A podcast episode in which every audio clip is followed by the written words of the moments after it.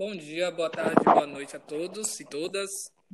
É, meu nome é Luiz Expedito, eu sou estudante da Faculdade de Direito da UFBA e hoje eu estou aqui junto com Bruno Flores para a gente conversar um pouco sobre direitos humanos, direito à educação e alimentação escolar em tempos de pandemia.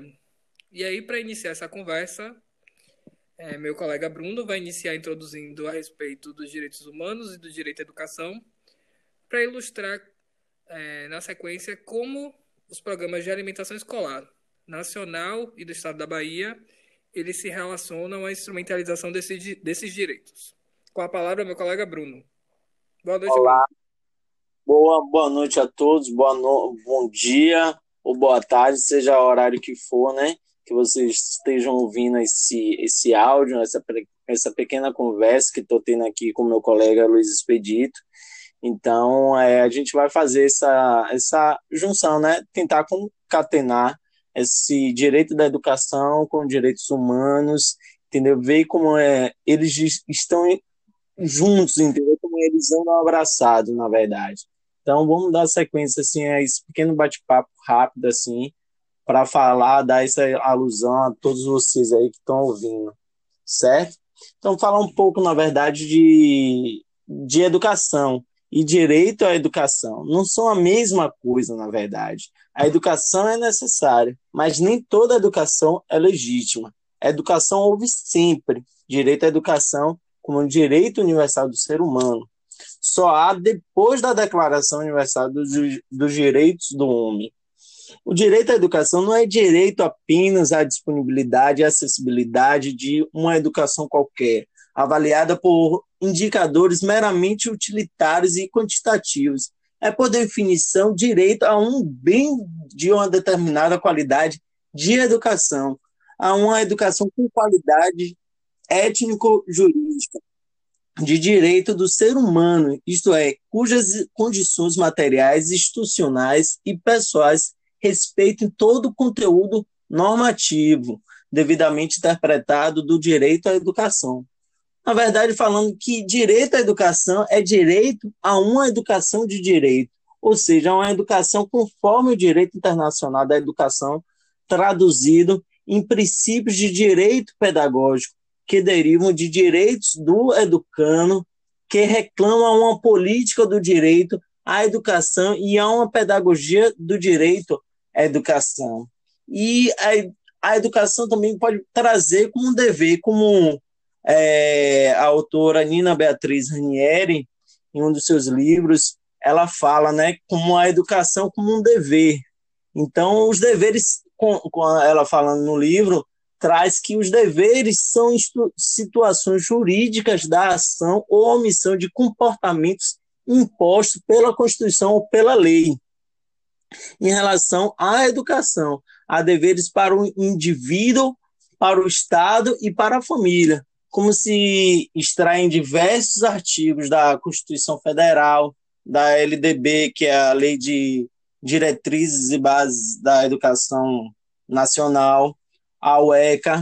Então, não é um caso de que aqui desenvolver, é, de desenvolvermos uma teoria dos deveres fundamentais, nenhuma discriminação, nenhuma discriminar, né? Na verdade, não discriminar é, exaustivamente esse conteúdo, né? De que deveres são a, a educação como uma coisa fechada, na verdade. É encargos relativos a uma promoção e proteção e garantia, na verdade. Para o indivíduo, a educação básica compulsória. Para o Estado, na verdade, encargos e competências materiais legislativa. Para a família, deveres de assistência e solidariedade. E mais especificamente, a matrícula na educação básica obrigatória sobre pena de responsabilização em face ao crime do abandono intelectual. O dever, do, na verdade, o dever do Estado em particular não se esgota no oferecimento do financiamento final da educação. Pelo contrário, deve prover todos os meios necessários para que o direito esteja todos disponíveis e seja acessível e adequado às necessidades sociais e adaptada às necessidades dos indivíduos. Então, ela falando nesse ponto aí, a, a autora Ranieri, a gente depois vai conseguir introduzir aí, falar um pouco dos programas, é onde Luiz Expedito vai vir com esse, os programas necessários, né, para que essa educação se continue, se, seja de qualidade, na verdade. Então, seguindo essa linha, a, a educação, longe de ser um adorno ou um resultado de uma pura vaidade, possibilita o pleno desenvolvimento da personalidade humana. É um requisito indispensável à, congrega à congregação da própria cidadania. Com ela, o indivíduo compreende ao alcance de suas liberdades, a forma de exercício de seus direitos e importância de seus deveres, permitindo, assim, a sua integração em uma democracia efetivamente participativa. Em essência, a educação é um passaporte, na verdade, para a cidadania. Além disso, é um pressuposto necessário à evolução de qualquer Estado de direito, pois a qualificação para o trabalho e a capacidade crítica dos indivíduos mostram-se imprescindíveis ao alcance desse objetivo. Daí, a gente tem como a educação, né? é exemplar, é necessário. Daí a gente faz a junção com a alimentação, direitos humanos à alimentação, no caso, que é também necessário, que faz essa junção. Porque a alimentação é um direito humano, dever do Estado e de cada pessoa em particular. Aspecto de conhecimento, cultura, de aspecto de conhecimento, cultura, educação tem sido pouco valorizado como causa e solução dessa problemática. Vários programas de alimentação governamentais e não, govern e não governamentais existem no país, mas a educação, o direito à alimentação, a boa alimentação, a segurança da alimentação, no, é, nutricionalmente saudável, diária e contínua, a, é a base e a garantia do pleno desenvolvimento físico e intelectual de cada pessoa, consequentemente de sua qualidade de vida. Daí é preciso que os estudos sobre o consumo de alimentos e sobre os indicadores, o consumo de alimentos, sobre os indicadores de estado nutricional, e com a percepção, a percepção e os conhecimentos e os conceitos sobre alimentação, e que a implementação dos programas de alimentação inclua sempre a informação, orientação e educação alimentar com os alimentos seguros e balanceados e nutritivos, defendendo assim e respeitando o direito universal da alimentação e adaptando os conceitos de segurança alimentar e nutricional ao, ao de boa alimentação.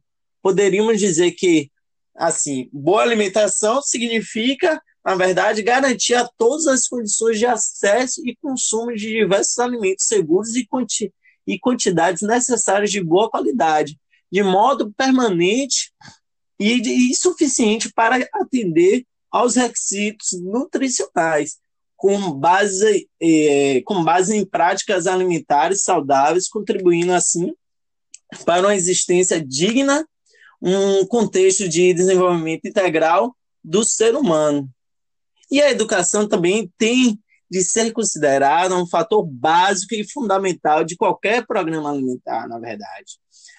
Ao lado de outros aspectos é, intersetoriais, né, na verdade, não basicamente só, mas é essencial que a educação tem que ser considerada um fator básico e fundamental de qualquer programa alimentar, ao lado de todos os é, aspectos intersetoriais. É fundamental, por exemplo, uma produção sustentada de alimentos básicos e respeito aos hábitos alimentares da população. É preciso tratar e reconhecer assim a alimentação como um direito e um bem público, obtenção do consumo, a manutenção e universalização de boa alimentação, que na verdade é a responsabilidade do Estado, da sociedade e de cada pessoa. A alimentação exige a articulação e convergente a múltiplas áreas e ações políticas, administrativas, com participação e controles sociais. Há que, há que disponibilizar, assim, para finalizar, assim, para é, tentar ser mais breve possível, vou fechar aqui e dizer que é disponibilizar com a educação a possibilidade de uma boa alimentação necessária para todos de uma maneira estável, no caso, não sujeita a flutuações sazonais, econômicas ou geopolíticas, autônomas, autônoma, em que cada região possa garantir ao menos uma cesta básica típica, sustentável, preservando-se os recursos naturais é, de cada geração de vindouros também possam ter acesso à alimentação balanceada e saudáveis, equitativas, garantindo todos, sem discriminação, um bom estado nutricional. E a informação, a orientação correta e moderna à educação alimentar e são, são pontos chaves para que tudo isso se materialize. A educação precisa ser considerada um fator fundamental para a boa alimentação. É, aí, aí Expedito pode falar um pouco. É, na verdade, sobre isso que você comentou, sobre a proteção internacional de direitos humanos, é, indiretamente já a Declaração Universal de Direitos Humanos, no artigo 1, diz que todas as pessoas nascem livres, iguais em dignidade e direitos. São dotadas de razão e consciência e devem agir em relação umas às outras com espírito de fraternidade. Então, o texto da Declaração Universal já inicia vinculando a educação à dignidade humana, dado o seu caráter emancipatório. Aí, quando a gente vai para a Constituição de 88, né, a Constituição Federal do Brasil, ela eleva a educação ao, ao, à categoria de direito fundamental, isto é, direito básico inviolável que deve ser garantido pelo poder público. E aí, no artigo 227, é, elenca a educação como prioridade absoluta, sendo dever da família, que foi o que você falou, da sociedade do Estado, assegurar à criança e ao adolescente e ao jovem o direito à educação e à profissionalização. Assim como o Estatuto da Criança e do Adolescente também, no artigo 4 que é da Lei 8.069 de 90, prevê que a família, a sociedade e o Estado devem resguardar os direitos fundamentais desses sujeitos.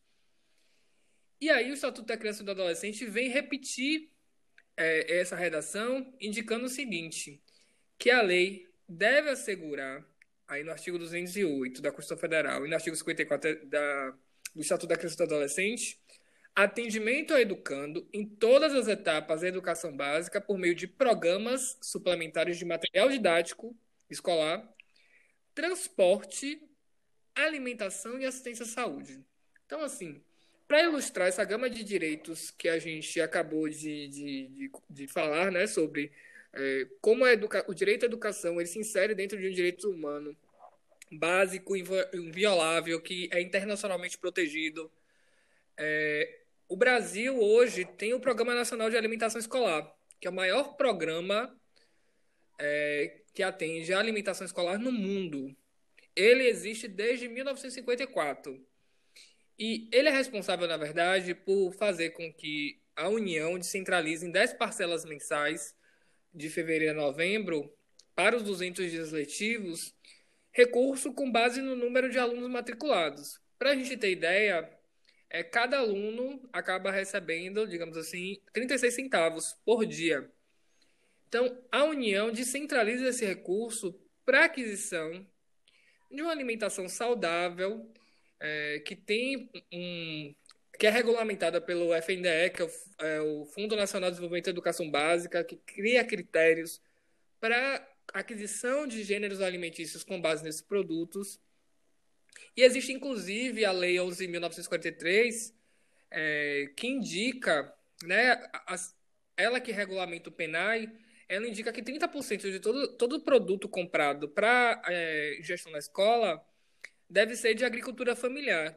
E aí o objetivo é justamente de fazer também um incentivo à economia da agricultura familiar, né? Desses pequenos agricultores que vendem esses produtos in natura e também pela qualidade, né? E segurança de, na verdade, poder ingerir esses produtos é, dessa natureza. Então, assim, existe o Programa Nacional de Alimentação Escolar hoje, é, que é liderado pelo governo federal, que descentraliza recursos para todos os estados do Brasil e municípios para fazer essa aquisição das unidades escolares. E falando de pandemia, a gente teve uma situação curiosa.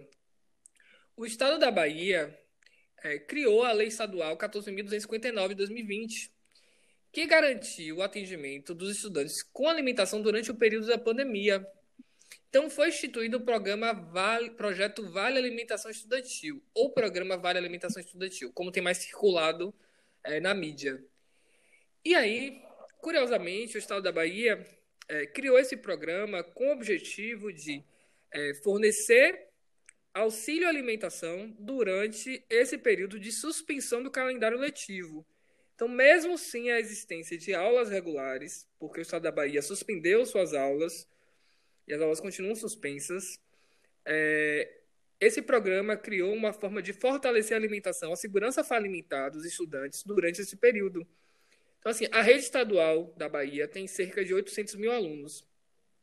E aí foi feito um estudo técnico, né, com apoio de nutricionistas, e se definiu o valor de 55 reais, que é um valor básico para que o estudante possa adquirir produtos é, de uma cesta básica, né, produtos essenciais, e possa se manter com esse valor é, durante um período. Foram descentralizadas quatro parcelas do projeto Vale Alimentação Estudantil durante o período de abril até agora, novembro, e o Estado da Bahia tem instrumentalizado esse direito à alimentação, que decorre do direito à educação e dos direitos humanos, né, aí aos pactos que o Brasil é signatário, para assegurar com que essas crianças e esses jovens tivessem esse direito assegurado. É, e aí, só por curiosidade, o Estado da Bahia, no sentido de poder dar celeridade a esse projeto, na primeira etapa firmou contratos com supermercados, estabelecendo vouchers para que os alunos pudessem lá sacar esses gêneros alimentícios nesse valor, R$ reais. E numa segunda, no segundo momento, na segunda etapa, foram feitos cartões de alimentações para que esses estudantes pudessem ter esse valor nos cartões e pudessem fazer compras fracionadas, evitando assim aglomeração em supermercados da rede, né, que tinha sido contratada primeiramente na primeira etapa, e fazendo com que, de, de certa forma, as medidas é, sanitárias e urgentes contra o, o coronavírus, né? Porque a aglomeração é um problema muito grande, a gente sabe que tem os contágios, que é preciso ter muito cuidado, muita cautela. E aí descentralizou esses recursos pelos, através de cartão. Então, assim, é, desse nosso diálogo, a gente percebe como o, o, os direitos humanos, na seara do direito à educação, é, especialmente quanto à alimentação escolar, ele pode ser concretizado e como ele é concretizado no Brasil e também na Bahia. Então, eu acho que, que essa nossa conversa ela dialoga muito bem com essas duas disciplinas do direito e de como, na prática, né, é, é possível fazer execução desse direito e garantir a essas pessoas o acesso a esses direitos. Então, eu acho que, eu acho que da nossa conversa fica muito claro como é possível garantir a segurança falimentar é, desses alunos, especialmente da rede pública. Bruno, eu queria te agradecer por você ter ajudado a gente a, a entender melhor como é que são, como é que é a percepção desses direitos é, associados à, à Declaração de Direitos do Homem, à Declaração Universal de Direitos Humanos, e de como é, é, a gente pôde introduzir esse assunto né, para que as pessoas compreendam um pouco melhor a respeito de como acontece no âmbito nacional e estadual. Tá ok, meu amigo? Muito obrigado também. Eu fico extremamente agradecido poder tá, ter essa conversa contigo. É, é de grande importância assim a gente falar um pouco, não precisa entender necessariamente tudo, mas pelo menos ter mais ou menos a noção de cada direito e aí foi muito importante essa conversa, sim, foi de grande, extremamente importante fico extremamente agradecido e lisonjeado por estar fazendo essa conversa contigo. Então, até uma próxima, um abraço, tchau, tchau. Tchau, tchau, um abraço.